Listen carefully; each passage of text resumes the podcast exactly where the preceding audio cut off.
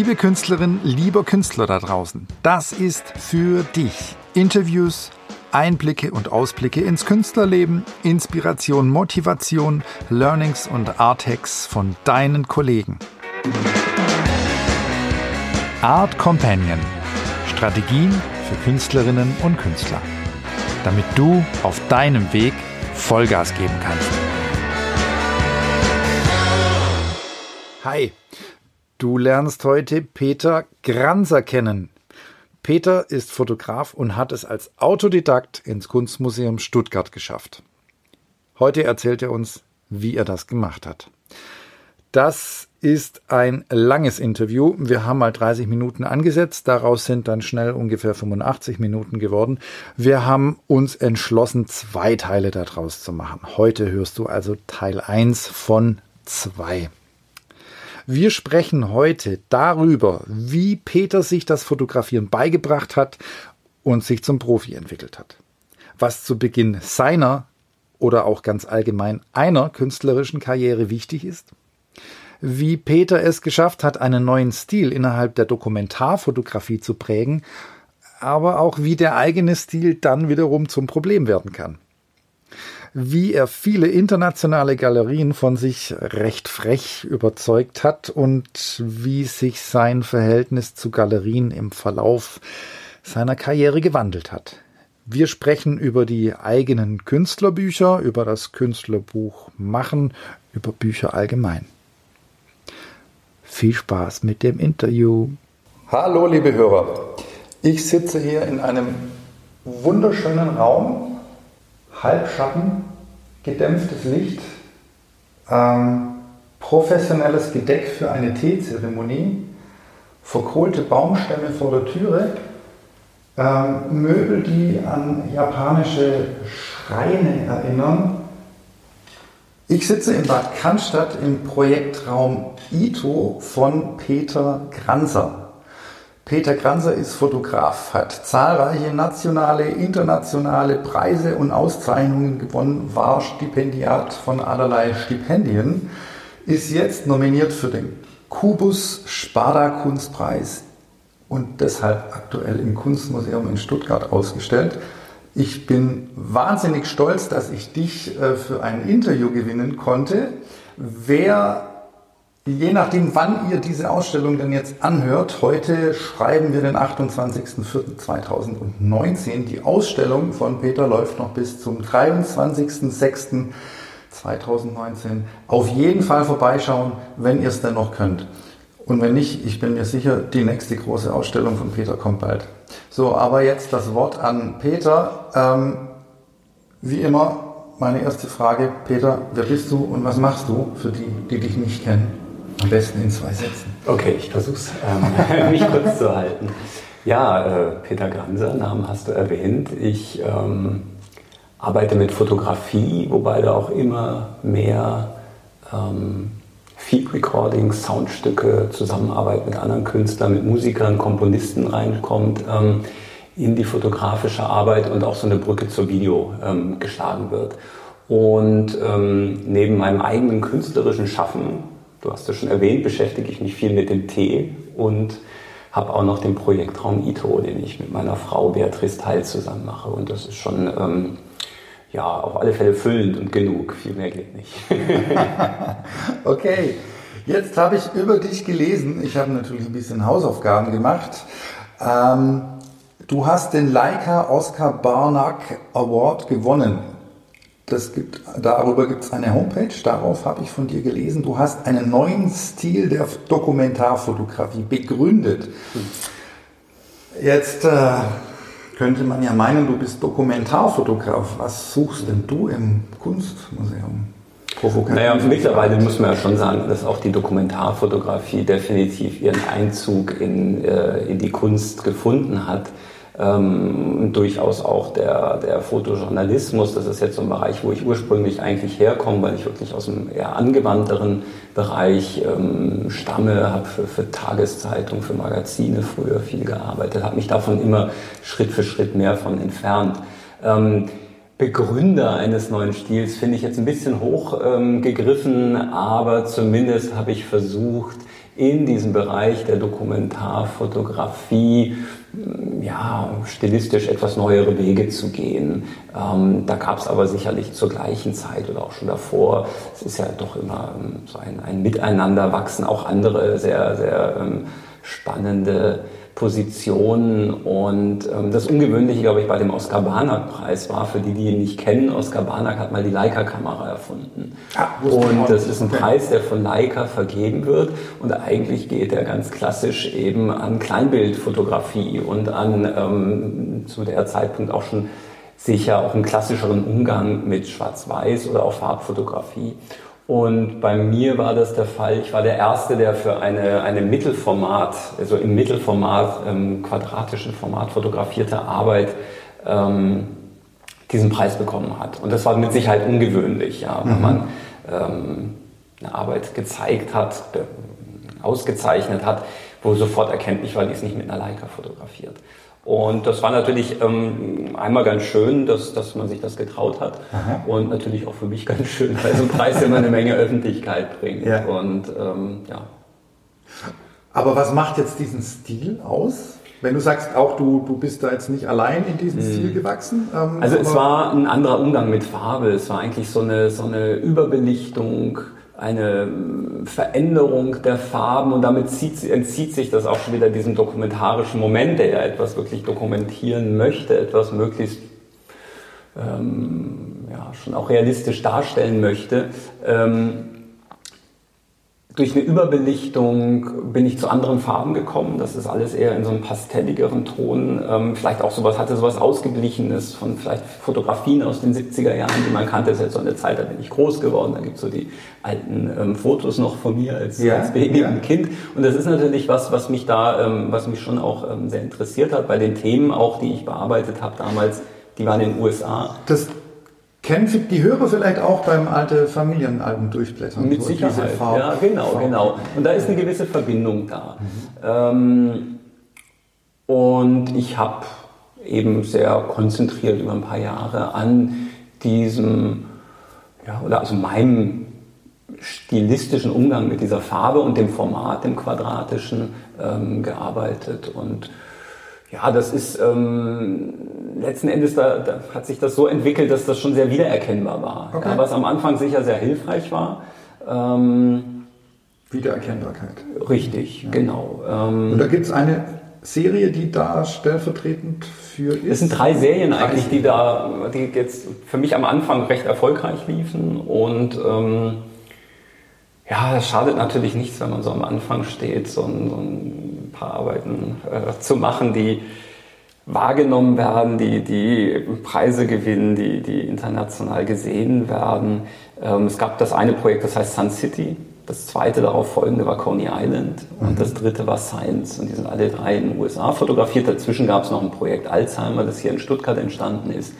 Ähm, aber es ist so eine Amerika-Trilogie, die 2000 ich begonnen habe. 2001 ja, weiß jeder, gab es da ziemliche Veränderungen. Da ging es einmal um, um so eine alternde Gesellschaft anhand mhm. so einer, einem alten Ghetto in Amerika. Beim zweiten Projekt ging es um Coney Island, eigentlich so einen, so einen magisch-mystischen Ort ähm, der, der Popkultur auch. Ähm, sehr interessanter Ort auch für die Fotografie, weil sehr viele bekannte Fotografen einfach in New York gelebt und gearbeitet haben und man so die Geschichte der Fotografie fast anhand dieses Ortes Coney Island ähm, erzählen könnte. Okay. Ähm, dann gab es aber eine Weile nichts und ich habe dann im Jahr 2000 angefangen, dort eben in Farbe zu arbeiten, äh, was davor nicht so häufig der Fall war. Das waren hauptsächlich Schwarz-Weiß-Arbeiten. Und die letzten spannenden stammten von Bruce Gilden aus den 80er Jahren. Ich habe mich dieses Themas wieder angenommen, es ähm, auf meine Weise interpretiert und das ähm, ja, hat, äh, kam gut an und ähm, führte am Ende dann neben noch davor dem, dem, dem ähm, Aal Discovery Award, ähm, da waren schon die ersten Fotografien davon mit dabei, dann zu diesem Oscar Barnack Award. Okay. Ja. Kann man, alle Serien kann man auf deiner Homepage finden. Die mhm. verlinken wir nachher noch in den Show Notes mhm. auf jeden Fall. Ähm, es gibt aber, auch Bücher dazu. Also es, es, gibt, gibt natürlich auch, auch ja, die Bücher werden verlinkt. Ohne die jetzt hier äh, vermarkten zu wollen. Zum Beispiel nein, nein, Coney Island ist ausverkauft, aber das Buch ähm, hat so in meiner Arbeit schon so einen besonderen Stellenwert. Ich habe jetzt gerade das zehnte äh, veröffentlicht ja. und ähm, es ist eigentlich das Medium, das, das das gesamte Projekt transportiert. Und ich glaube, du hast ja erzählt, du warst jetzt gerade im Kunstmuseum, das sind so Arbeiten, ah, die lassen sich kaum digital transportieren, finde ich. Also das ist tatsächlich auch ein Problem, ja, wenn man seine Arbeiten ähm, anderen Menschen vorstellen möchte und die kommen nicht in eine Ausstellung, aber zum Beispiel dieser dunklere Schwarz-Weiß-Raum ist eigentlich ein Raum, den man so erleben muss, wenn man da ist. Den kann man als auf Fotografien oder die einzelnen Nein. Bilder als Fotografien eigentlich kaum äh, rüberbringen, weil es einfach auch sehr viel um Oberfläche, um, um eine gewisse Haptik dieser Bilder, um eine Tiefe geht, die im Digitalen verschwindet. Liebe Hörer, ich habe versucht, ein Foto von diesem Raum zu machen und ich werde den auch mit in die Shownotes packen, aber das ist leider bei weitem nicht das, was es ist, wenn man live da drin ist. Äh, diese japanische Philosophie des Schattens, äh, die muss man damit live erlebt haben. Da hängt übrigens auch meine Lieblingsarbeit dieser Ausstellung. Das ist die Urwaldausstellung mit einer ganz klasse Oberfläche. Diese zwei fotografieren genau, halt, ja, ja. Die, die, sehr dunkel sind. Und wenn man die fotografiert, ist das eigentlich ganz lustig. Also entzieht, eigentlich entzieht sich so einem, einem, einem äh, so dem Social Media und dem Posten und so weiter. Weil wenn ich die abfotografiere mit meinem Mobiltelefon, habe ich eigentlich zwei schwarze Flächen. Ja. Und ähm, ich erlebe es erst, wenn ich dort bin und wirklich mich, mich den nähere, die vielleicht auf verschiedenen Blickwinkeln anschaue, dass da in dem Dunklen ähm, sehr viele Schattierungen dann sind. Ja. Nur schafft das die, das Mobiltelefon in den seltensten Fällen das ähm, adäquat also man braucht, man braucht als Besucher auch eine bestimmte Zeit, bis sich die Augen so ein bisschen ja. an, den, an den Halbschatten gewöhnt mhm. haben. Mhm. Man mag sich vielleicht zuerst aufregen und denken, wieso drehen die denn hier das Licht nicht auf? Aber liebe Leute, das ist so gedacht. Ja, ja. und es ist tatsächlich so, dass die Arbeiten mehr Tiefe haben, wenn es dunkler ist. Ja, also gab es auch Überlegungen, Besprechungen mit dem Museumsteam ähm, bei der Lichteinrichtung und also ich war mir da schon recht sicher dazu, dass es wenig Licht braucht, weil ich einfach hier den Projektraum auch damit arbeite hier im ITO. Ähm, und man hat mir dann glücklicherweise auch zugestimmt, dass weniger Licht ähm, ein Mehr von den Bildern zeigt als zu viel Licht. Musstest nicht kämpfen. nicht, nein, nein, zum Glück nicht. Okay, aber zurück zu deinen Büchern. Ja. Du arbeitest in Serien. Mhm. Das Einzelbild an sich hat seinen Stellenwert, aber für dich ist das Gesamtpaket das Buch wichtig. Ist es ja, und es ist auch so, dass ähm, auch eine Ausstellung äh, eine tolle Sache ist, weil ich natürlich mit dem Raum arbeiten kann, ähm, mit ganz anderen Sichtachsen, aber das Buch mir dann doch die Möglichkeit gibt, so ein Projekt in seiner Gesamtheit zu zeigen. Und gerade bei Heaven in Clouds zum Beispiel, ähm, das ist der erste Raum in der Ausstellung, ähm, wird erstmal nur ein Bruchteil gezeigt. Ich habe da über, über vier Jahre dran fotografiert und dann gibt es noch eine Fortsetzung hier in der Galerie, in der Stöckler-Hauser Galerie in Stuttgart im, im, Westen. Da kommen dann weitere Fotografien, Videoarbeiten mit dazu, auch wieder ähm, sehr interessantes ähm, ja, ähm, Klangstück, das ein, Freund komponiert hat dafür, äh, für zwei Videoarbeiten, die neuneinhalb Minuten gehen, die einen so ein bisschen auch dabei halten, weil es wenig passiert in den, in den Videos. Also es ist ähm, ein ganz wichtiges Zusammenspiel auch aus, aus, aus Sound und, und Bild und ähm, auch etwas, wo ich ganz gerne mitspiele, ja, ähm, in den letzten Jahren, weil es einfach mich selber interessiert. Wie verändert sich meine Sichtweise mit Klang dazu. Mhm. In welche Richtung der auch immer gehen mag. In, in dem Fall ist das so ein, so ein, so ein Drone-Sound, der einen wirklich durch die Arbeit treibt, sehr tief ist und ähm, auch so ein bisschen im Kontrast steht zu dem, was ich eigentlich sehe dort. Ja. Aber du bezeichnest die jetzt noch nicht als Filmemacher. Nee, auf keinen Fall. Also das mit den, mit den Videoarbeiten, das sind kurze Sequenzen, ähm, das sind eigentlich alles Untersuchungen, was passiert innerhalb des des, des, fotografischen Rahmens. Also ich stelle die Kamera auf auf einem Stativ, wie ich sonst das vielleicht auf eine Fotografie machen würde, aber ich lasse ähm, innerhalb dieses, dieses Ausschnitts, dieses fotografischen Ausschnitts ohne Schnitt, ohne Schwenk ähm, die Zeit vergehen okay. und gucke, was passiert ja. innerhalb dieser Zeit, innerhalb meines äh, fotografischen Ausschnitts. Und so ähm, sind da ähm, Videoporträts zu sehen, es sind ähm, ja, lange Einstellungen zu sehen, mit, wo man auch ein bisschen Geduld mitbringen muss. Um die anzuschauen kannst. Okay. Ich muss jetzt trotzdem nochmal einhaken. Ja. Wo hört Dokumentation auf? Wo fängt die Kunst an? Ist es für dich egal? Beziehungsweise. Ich mache mir, ja, mach mir, da tatsächlich wirklich nicht so viel Gedanken ja. drüber. Also es ist jetzt auch für mich so, wir hatten ja diese, diese früheren Arbeiten angesprochen, das ist definitiv in, der, in der, so einer Tradition der Dokumentarfotografie verwurzelt. Ähm, es ging dann 2009 bei mir los, dass ich mich ähm, auf andere Weise dann auch der Fotografie genähert habe. Das hat auch was mit, mit, mit Formatwechseln zu tun, mit ähm, Veränderungen, dass ich einfach wieder, ist sich so ein Stil davor ähm, praktisch festgesetzt hat, dass ich selber ein bisschen die Freude und Spannung verloren habe an meiner eigenen Arbeit, dass ich gesagt habe, ich möchte da wieder mit mehr Begeisterung rangehen, mit mehr Überraschung für mich selber. Ich möchte nicht vorher wissen, wie das Bild aussieht. Ähm, da darf einfach auch mal aus einem Moment heraus, aus einem Erleben einer Situation heraus ähm, vielleicht ein ganz eigener Stil sich entwickeln. Und so habe ich ab 2009 nicht mehr so meinen erarbeiteten Stil praktisch ähm, dem Projekt übergestülpt, sondern habe mich für jedes Thema darauf eingelassen und versucht, den richtigen Zugang zu finden. Da gibt es auch einen Bruch auf deiner Website. Da gibt es einen Bruch, genau. Ab, genau, da, genau, da, so genau. da gibt es so 2000 ja. bis 2007. Ja. Dann geht es 2009 weiter. Und was in 2008 passiert ist, ja, da kann man sich dann Gedanken zu machen, wenn man tiefer einsteigen will oder man hört sich das jetzt an, was ich erzähle. Aber es ist tatsächlich so für mich gewesen, dass das ähm, dieser wiedererkennbare Stil zum Problem für mich wurde, ähm, weil einfach die Überraschung gefehlt hat. So, ja, das ist ähm, zu vorhersehbar geworden für mich. Mhm. Und ähm, aber danach am Anfang hat es geholfen, oder? Du am Anfang hat es definitiv geholfen. Definitiv ja, geholfen, das hat definitiv geholfen, ganz klar. Das ist natürlich auch was, wenn man jetzt mit, mit, mit Galerien dann zusammenarbeitet. Das ging bei mir dann damals so 2003 los äh, findet ein Galerist mit Sicherheit äh, eine, eine gute Grundlage, weil er einmal was erzählen muss und nicht immer wieder und äh, man kann verweisen, ah ja, das ist ähm, dann der Granser, so sah es letztes Mal aus, erkenne ich noch die Farben, die Formen im Quadrat und so weiter. Das ist alles ein bisschen komplizierter geworden ähm, seit 2009 und da kam dann eben auch immer so Filmsequenzen, ähm, Klang dazu, aber eben auch eine ganz andere fotografische Umgang mit der Fotografie und das hat sich immer weiter weg entfernt von der ähm, dokumentarischen Fotografie und in der Heaven and Clouds Arbeit sieht man das, denke ich, ähm, als erstes dann wirklich ganz stark. Mit der habe ich 2009 ja schon auch angefangen, wenn diese, als diese, diese ähm, abstrakten Nachthimmel auftauchen. Ja. ja. Also ich habe eigentlich so ein, ja, was gemacht, was man nicht so macht, dokumentarische Ansichten dieser Stadt. Die Arbeit beschäftigt sich mit der Verstädterung, mit Auswirkungen auf Mensch und Natur, ja. ähm, diesen dokumentarischen Bildern völlig abstrakte man könnte sagen, Farbverläufe, die nachts fotografiert wurden, gegenüberzusetzen. Ich bin jetzt Haarspalter, Sie sind ja eigentlich nicht abstrakt, Sie sehen nur abstrakt aus, oder?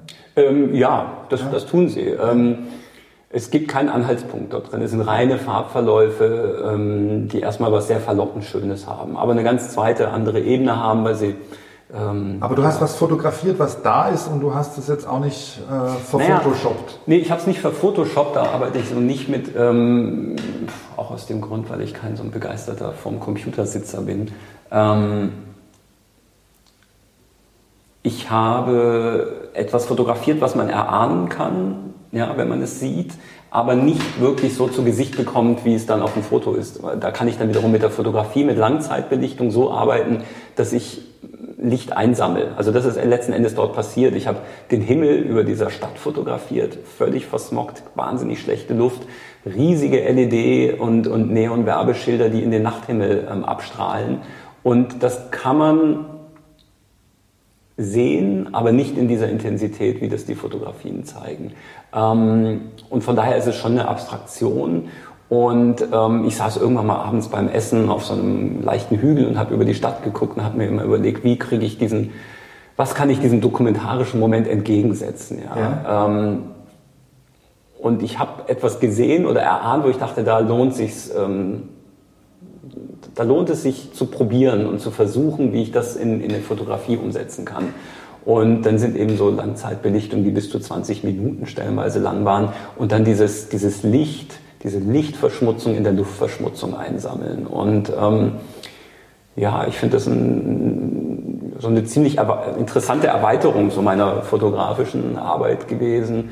Und ähm, in anderen Projekten, ob das jetzt was einem Heimat war, ist auch zurzeit im Kunstmuseum zu sehen, aber in der Sammlung unten hängt auch ein bisschen länger. Da gibt es so einen Raum im Otto Dix und Peter Granser Krieg, beschäftigt sich mit einer Landschaft auf der Schwäbischen Alb. Ähm, auch dort sind so ganz andere Arbeitsweisen wieder aufgetaucht war ganz schwierig, glaube ich, für den Betrachter in Verbindung zu bringen. Thematisch gab es da äh, Beziehungen, ähm, auch zu dem Projekt Jeta du Maltet zum Beispiel. Aber ähm, ich konnte, wenn ich die Fotografien gesehen habe und das nicht wusste, glaube ich, mhm. hat man sich schwer getan, die jetzt direkt ineinander, miteinander in Verbindung zu bringen. Ja, ja. ja. Und so hat sich das vom dokumentarischen Fotografie immer mehr, ach, es gibt da so schöne Worte wie künstlerische Dokumentarfotografie, bis hin mittlerweile bei den Schwarz-Weiß-Arbeiten ist das eigentlich ähm, enorme Abstraktion. Also ich gehe zwar raus äh, in die Welt und mache da mein Foto, aber äh, mit dokumentarischen Arbeiten hat das eigentlich nichts mehr zu tun. Es ist eher so ein Sichtbarmachen von Dingen, die, ja, die man eigentlich kaum sieht. Ähm, eine Veränderung durch ganz einfache fotografische Mittel ähm, von der Realität um einen herum, um, um ja, auch ein gewisses Gefühl und Abstraktion, ein Gefühl und eine, eine, ähm, eine Atmosphäre zu transportieren. Sichtbar machen. Mhm. Die Lichter im Smog waren nicht so stark, wie wir das jetzt auf den Fotos auf den großen Arbeiten sehen, sagst du. Das sammelt sich durch diese Langzeitbelichtung. Die Langzeit. Sie sind vorhanden, aber ich kann die eben verstärken dadurch. Ja. Liebe Hörer, diese Bilder sehen tatsächlich so aus, als würden sie von innen rausleuchten. Das mhm. ist Wahnsinn. Ja. Und ich als, ich komme ja aus der Malerei, das das spricht mich an. Da fragen auch viele, ist das von, sind die von innen beleuchtet? Sind sie nicht? Aber dieses Neon, also da gibt es eine Neonschrift dann am Ende des Raums, Heaven and Cloud steht da drauf, das ist der Titel der Arbeit. Es ist auch gleichzeitig, also der Name dort gewesen in dieser Stadt, in der ich fotografiert habe, eines, eines neuen Viertels ähm, für besser verdienende, so eine gated Community mit Luxus-Apartments und Villen, ähm, war der ideale Titel für meine Arbeit, als ich es gelesen hatte. Ähm, wir sind in China, haben wir das schon erwähnt? Wir sind in China. Ich glaube, ich habe es vorhin erwähnt. Okay, schon. dann ist gut. Ähm, ich löse nicht auf, welche Stadt, aber wir sind in China dabei, wo diese Prozesse der Urbanisierung natürlich am radikalsten stattfindet. Man hat das Gleiche auch sicher in, in einem arabischen Raum, in, in Südamerika, in Afrika, aber dort ist das natürlich ähm, auf politische, aus, aus politischen Gründen nochmal anders forciert. Mhm. Und ähm, diese, diese Phänomene der Wanderarbeiter, diese wahnsinnigen ähm, äh, großen Mengen an Gruppen an Menschen, die durch das Land ziehen, immer so auf der Suche nach, nach besseren Arbeitsmöglichkeiten, nach einer besseren Zukunft, sind da natürlich ganz extrem. Und ähm, so hat es mich da nach China verschlagen. Auch weil mich damals sehr interessiert hat, dieser, ähm, ja, dieser Machtverschiebung äh, von USA, wo ich davor viel gearbeitet habe. Das war dann langsam so zu spüren, als ich da war, ähm, so in 2006, 2007 zum Ende hin. Und ähm, da war für mich klar, ich möchte eigentlich in China ähm, weiterarbeiten. Weil für mich solche Arbeiten auch immer selber mit, mit viel mit dem Verstehen zu tun haben, was passiert in dieser Welt eigentlich um mich rum. Ja? Und ich kann mir durch die Fotografie oder versuche ich mir das erstmal selber zu erarbeiten. Mhm.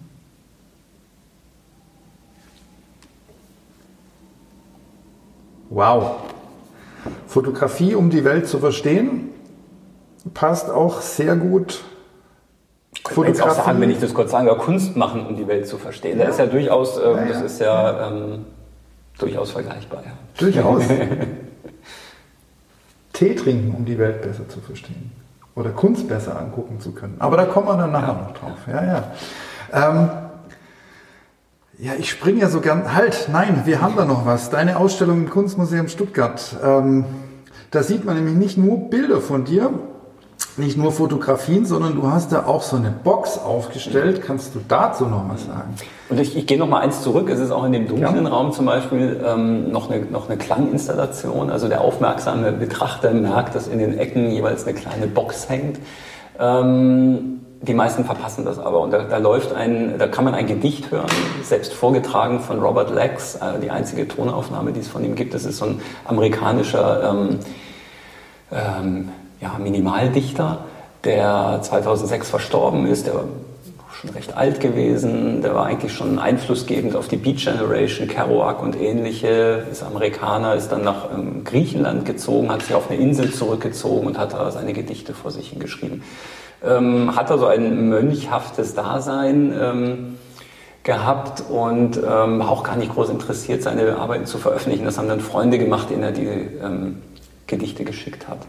Ähm, und die sind ziemlich äh, tiefsinnig und sehr spannend. Und so gibt es in diesem dunklen Raum noch ähm, einmal in der Stunde, äh, zu jeder vollen Stunde, das Gedicht von ihm zu hören, One Moment Passes. Und das ist aus dem, aus dem Band ähm, The Light and the Shadow. Und das passt natürlich auch wahnsinnig, oder verschmilzt wirklich mit meiner Arbeit. Ja, das ist so ähm, eigentlich die, die, die, Sicht auf die gleichen Dinge. Mhm ähm, mit anderen Mitteln. Und ähm, das ist auch für mich einfach so ein schöner Moment. Und diese Öffnung, die bei mir stattgefunden hat, das nicht auf die Fotografie nur zu beschränken, ähm, sondern auch dann so ein ähm, Gedicht damit einfließen zu lassen. Es geht zweieinhalb Minuten. Ähm, man kann das auch in der Publikation von mir oder auf der Webseite lesen. Das ist, also es ist in Verbindung mit, mit fotografischen Arbeiten von mir aus dem Projekt I Walked into a Cave and Up to Paradise. Und ähm, war mit der Stiftung, die seinen Nachlass äh, betreut in den USA, in Verbindung, die die Arbeiten gesehen haben und dann gleich gesagt haben, ähm, das hätte ihn gefreut. Also das ist so, mhm. da ist so eine, so eine Verbindung da, ähm, vielleicht auch so eine, so eine ja, eine Sicht auf die Dinge, die, die, die, die seine Gedichte und meine Fotografien vereinen und ähm, von daher durfte ich das Gedicht von ihm dann verwenden. Und das zeigt jetzt schon mal so auf, was da so für Veränderungen ähm, aufkamen bei mir auch in der Arbeit. Und das nächste ist dann im, im, im Folgeraum ähm, diese Transportkiste, die da steht, überdimensionale Transportkiste, die ist 2,40 Meter mal 2,40 Meter ungefähr groß und ähm, ist begehbar und beinhaltet ja, einen Rückzugsraum eigentlich für den Ausstellungsbesucher. Ein Rückzugsraum, wo er ein bisschen Ruhe finden kann, wo er sich ähm, ein Klangstück von ähm, Jan Jelinek anhören kann, wo er zwei Fotografien sich von mir anschauen kann, aber auch Objekte, sich in Objekten vertiefen kann, in Keramiken, die alle ähm, der Teezeremonie entstammen. Und einmal die Woche sitze ich dann da auch drin und ähm, in dieser Box und bereite dem Besucher Tee zu. Und das ist ein ganz schöner Moment, weil ich ähm, ja, ich kann mit dem Besucher in Kontakt treten ja, und ähm, Fragen beantworten oder auch einfach nur so, ein, so einen Moment der Ruhe denen geben, äh, der kommt, ähm, Tee zubereiten und ähm, ja, in, in, so eine ganz andere, wer sich darauf einlässt, in so eine ganz andere ähm, Sphäre entführen. Und das macht recht viel Spaß. Ja. Das ist auch sehr ungewöhnlich. Also klar, wenn du jetzt Performance-Künstler bist, bist du wenn du ausgestellt bist, teils im Museum oder hast deine Requisiten im Museum, aber dass der Künstler so oft präsent und anwesend und greifbar ist, kommt natürlich nicht so oft vor. Nee, ähm, aber es, ich, man, man, kennt es ja auch so, man macht eine Ausstellung, viel Arbeit vorher, Aufbau, viel Arbeit. Eröffnung ist, viele ja. Leute sind da ähm, oder auch nicht, kann ja auch passieren. ähm, man kommt dann vielleicht nochmal für so ein Künstlerrundgang-Gespräch oder sowas und irgendwann kommen, stehen die Kisten vor der Tür oder man holt die selber ab und dann äh, sind die Arbeiten wieder da und die Ausstellung ist vorbei und war viel Arbeit für, und man weiß gar nicht, was passiert da so in der Ausstellung eigentlich. Und deswegen war das für mich ein, ein ganz spannend mal herauszufinden, ich werde jede Woche dort sein, ähm, wie reagieren die Leute darauf, was für ein Gespräch findet da statt, was für Fragen kommen auf. Ähm,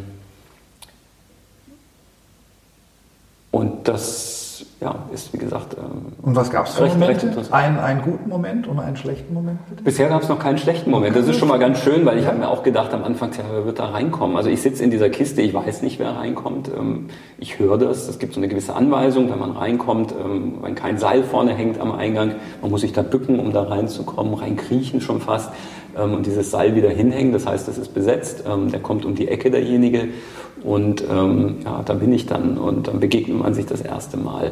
Ähm, jetzt, äh, wie gesagt, ich habe mir gedacht, da wird es sicher schlechte Momente geben. Ich war jetzt bisher fünfmal dort, äh, gab es bisher noch nicht. Da kommen jeden Tag 16, 18, 20 Leute da mit rein. Das heißt, ich sitze da sechs Stunden drin und bereite Tee zu. Ähm, bekommt einen gewissen performativen Charakter, das Ganze. Ist auch durchaus herausfordernd, äh, da so lange drin zu sein. Ähm, der schöne Moment ist ganz unterschiedlich. Ja, also das, das war genauso ein schöner Moment von zwei, die ich kürzlich die, die zu Besuch waren. Ich schätze die mal auf 15. Das erste Mal in, in einem Kunstmuseum. Ähm, die Fotografie hat sie angelockt, ähm, sind dann bei mir da gelandet in, diesem, in dieser Kiste und ähm, hatten jetzt sonst überhaupt keinen großen Kunstzugang. Das war so der, wirklich der erste Besuch. Und ähm, ich glaube, die Fotografie lockt da viele an, ist für viele Menschen zugänglicher. Mhm. Und es ist durchaus ein interessantes Gespräch daraus entstanden, warum die Arbeiten sind, wie sie sind, die ich da zeige, wie sich das entwickelt hat, warum der Tee. Und die waren sehr wissbegierig, ähm, was ich jetzt im ersten Moment auch gar nicht so vermutet hatte, war schön. Ähm, Genauso aber auch zu merken, wie, wie international das Publikum da ist. Also ich habe jetzt Besucher gehabt, aus, eine Besucherin aus Kolumbien, aus Neuseeland, aus Kalifornien, aus ähm, Saudi-Arabien, aus Frankreich, Italien, Schweiz, ich habe sicher ein paar Länder vergessen, wundert mich auch, ja. ähm, dass so viele Leute nach Stuttgart kommen, um sich eine Ausstellung anzugucken. Ja, Jetzt sicher nicht aus Neuseeland, nur um sich diese Ausstellung anzugucken, aber auf einer Rundreise da Stopp ja. machen ist schon ganz schön zu das sehen. Ist super. Mir ist auch aufgefallen, auf deinem Stockwerk gab es extrem viele Asiaten. Tatsächlich, okay. Da habe ich, äh, hab ich jetzt bisher höchstens zwei Besucher gehabt. Ähm, Von wegen Heaven in Clouds und Teezeremonie? Also ich, ich weiß es nicht. Ähm, Okay, ist interessant zu hören. Das ist tatsächlich also ist mir auch. Ja, ja, ja, ja, ja, okay, ja, schön. Ja. ja. Die haben sich da bevorzugt getummelt. Okay. Interessant wäre natürlich auch, wie, ähm, ich meine, meines ist eine, eine Sichtweise des, des Außenstehenden durchaus wichtig, finde ich, weil man andere Sachen sieht, als wenn man selber in einem, in einem Land oder mit einem Thema ähm, sich viel beschäftigt. Wäre sicher auch mal spannend, die im Zwischenraum zu Besuch zu haben. Ähm, zum Gespräch vielleicht auch mit einem Besucher aus Shanghai oder ja. aus einer anderen ja. großen chinesischen Stadt und äh, zu hören, wie er das so erlebt oder sie. Ja. Ähm, für mich immer interessant, die Künstlerkarriere, da sind wir jetzt ja schon ziemlich weit mit mhm. dir im Kunstmuseum Stuttgart, äh, die Anfänge. Die Anfänge. Wie fängt man an? Mhm. Also ich hatte ähm, überhaupt nicht vor, was mit Fotografie zu machen und habe da hatte ich eigentlich schon so eine Lehrstelle damals in, ähm, ich wollte so in, in die Hotellerie gehen, äh, weil mein wow. Vater da tätig okay. war und ich das eigentlich einen ganz spannenden Bereich fand. Und ähm, ja, auch kommt man viel mit Menschen zusammen. Mm, ich hatte da schon, wie gesagt, äh, eine Lehrstelle und ähm, habe dann Fotografen kennengelernt ähm, durch Zufall äh, der eher so in dem Bereich ähm, Werbefotografie, Modefotografie mhm. tätig war, war aber so eine völlig fremde Welt für mich. Ähm, bin dann da immer mal wieder hingegangen am Wochenende nach der Schule zum Mithelfen, mit, mitarbeiten oder erstmal überhaupt einen Einblick zu bekommen. Und das war eine recht spannende Welt. Ich habe zwar schnell gemerkt, dass es jetzt so Mode- und Werbefotografie nicht das ist, was mich interessiert, aber diese Kamera war, hat schon eine große Faszination ausgeübt. So ähm, damit loszuziehen, ähm, die Welt auch, die ich dadurch sehe, durch den Sucher, den Ausschnitt zu bestimmen, zu komponieren. Ähm, das, war, das war ziemlich spannend und das hat dann sich auch fortgesetzt, dass ich dann bei einem anderen Fotografen, der eher journalistischer gearbeitet hat, ein bisschen mitgeholfen habe. Die Überlegung da war, soll ich studieren? Ähm, hätten meine Eltern, glaube ich, ganz gerne gesehen. Das ist dann ja doch irgendwo wie immer so eine gewisse Absicherung, ähm, die man mit so einem abgeschlossenen Studium verbindet. Ich habe mich beworben, ich wurde nicht genommen und habe mir dann gesagt, dann halt nicht, ähm, bringe ich mir die Sache halt selber bei. Und cool. ähm, das waren so die Anfänge tatsächlich. Ja. Äh, ja, das hat so seine Vorteile, durchaus auch seine Nachteile. Ähm, was, du, was du also, du hast gelernt von Fotografen, technisch. Ja, aber auch viel durch, durch selber versuchen und mhm. probieren. Und ich habe dann, ach, das waren so eine ganze Menge Zufälle. Nicht? Also ich habe dann auch für eine Tageszeitung so einen ersten kleinen Auftrag übernommen, weil ich ähm, einem, bei einem Konzert war und die, kein, der Fotograf war da ausgefallen und ich hatte eine Kamera, habe ein paar Bilder gemacht äh, und gefragt wurde, ob ich da nicht ein, ein, Foto von zur Verfügung stellen kann. Und so ging das so durch, durch einen Zufall los. Den ersten Auftrag habe ich gleich völlig vergeigt, äh, weil ich eigentlich technisch überhaupt viel zu wenig Ahnung hatte. Ja. Also okay. gibt so diese ASA-Einstellung, die muss man früher alles noch selber einstellen per Hand, Belichtung und sowas. Also wir sprechen über analoge, analoge Fotografie. Fotografie, ja, ja, okay. genau. Und ähm, das war so in den in der 1991, 91, rum 92, das waren so meine ersten Gehversuche und durch völlig falsche Einstellungen ähm, war einfach überhaupt nichts drauf. Ähm, da war auch nichts mehr zu retten ähm, und so musste ich mir einfach auch durch viel äh, so ähm, ja, Fehlversuche mich so langsam ähm, fortbewegen und verbessern. Ja, auch, ja, ja. okay, also spannend, spannend. Ich bin so jemand, der ich erarbeite mir das gerne selber. Das ist mit dem Tee eine ähnliche Sache. Ähm, und da macht man einfach gewisse Fehler auch und lernt daraus. Und das ist äh, für mich eine ganz gute Lernweise. Okay, also du hast auch, du hast ja schon äh, gesagt, du hast gestartet nicht mit dem Anspruch, jetzt Künstler zu werden. Mhm. Dich hat die Fotografie mhm. interessiert. Mhm. Ähm, du bist so ein bisschen über die Journalismus-Schiene ja. da reingerutscht, ja. hast da deine ersten Bestätigungen und Aufträge mhm. gekriegt. Ja. Okay. Das ging dann so weiter eigentlich, ähm, dass die Tageszeitung von der Wochenzeitung abgelöst wurde, die Wochenzeitung vom Magazin. Und für mich war damals immer so, so die, die Magazine, für die würde ich gerne mal mhm. arbeiten. Dann habe ich für die irgendwann gearbeitet, sowas wie Geo oder so.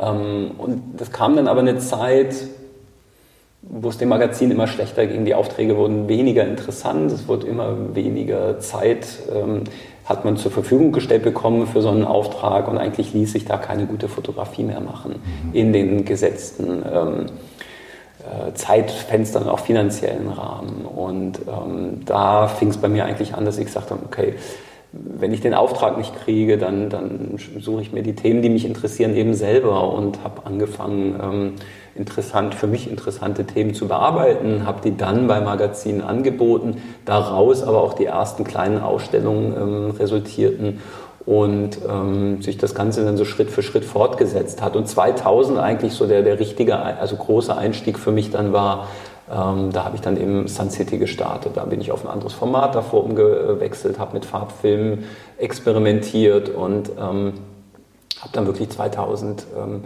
mich auf diese relativ aufwendige Reisen dreimal nach USA begeben. Sun City ist auch analog als analog fotografiert. Das ist auch noch eine reine okay. Analogarbeit. Das ist jetzt am Ende nicht so wahnsinnig wichtig. Ich finde, weil das, das die okay. Fotografie an der Wand muss überzeugen, aber das ist noch so alles aus Analogzeiten. Ähm, und ähm, auch, auch Coney Island Science, das war erst ab 2009, habe ich dann angefangen, ähm, digital zu arbeiten. Ähm, aber so hat sich das eben Schritt für Schritt weiterentwickelt und ich bin da beinahe so ein bisschen reingestolpert. Ich wollte einfach ähm, spannende Themen bearbeiten und dass nicht nur ähm, ein Bild davon abgedruckt wird, sondern eine größere Strecke. Und das gab es immer weniger. Also äh, kam so das erste, die ersten Überlegungen für ein Buch damit äh, mit Sun City oder auch die ersten Ausstellungen, ähm, die zustande kamen. Und so ist es so Schritt für Schritt immer weitergegangen. Also das ist spannend. geplant ist es nicht. Ähm, es ist einfach so, ähm, es hat sich so entwickelt. Ja. Ich kenne Fotografen, die, die äh, als, als Auftragsfotografen mhm. eben arbeiten, Journalismus, Mode, mhm. äh, alle, mhm. alles mhm. Mögliche, ja. die sagen, also von, von ein paar habe ich jetzt schon gehört, die haben dann versucht, sie, sie oder was heißt versucht, sie wollten künstlerisch arbeiten. Mhm. Äh, die haben gesagt, die standen wie Ochs vom Berg. Die, mhm. die, denen hat der Auftrag gefehlt, die Linie, die Richtung, in die man gehen musste. Ja, also das klar, also da, da ist jeder anders. Ähm, für mich haben sie immer genug Fragen gestellt, äh, die ich, denen ich nachgehen wollte, die ich ja. bearbeiten wollte, die ich fotografisch umsetzen wollte. Und ähm, das ging dann so nach dem Motto, na, wenn ihr mich nicht dafür beauftragt, dann mache ich es halt selber. Und ähm, das hat mir eigentlich die Zeit gegeben, mich so intensiv auch mit Themen auseinanderzusetzen, dass dann eine Qualität rausgekommen ist, die ja, dann zu diesen Preisen auch geführt hat am Anfang, was sicher ein guter Schub ist für so einen Preise toll. Ähm, ja. Wie hast du dich aber da vorher finanziert? Also als Journalist, klar, da kriegst du Geld fürs Foto, genau. aber, aber dann? Ja, also ähm, das war anfangs auch noch so eine, so eine, ja, so eine Aufteilung. Also ich habe für Magazine gearbeitet. Ich habe eben nur gemerkt, so, hm, es ist nicht mehr, es läuft nicht mehr ganz so, so, so flüssig und mhm. rund mit diesen Aufträgen bei den Magazinen. Ähm, das hat auch viel mit dem aufkommenden Internet zu tun, Printproblematik, Magazine, die ähm, ja, früher noch große, vielleicht äh, fotojournalistische oder dokumentarische Strecken veröffentlicht haben, die eingestellt wurden, ähm, immer mehr Fotografen, die dann sich um immer weniger spannende Aufträge äh, bemüht haben.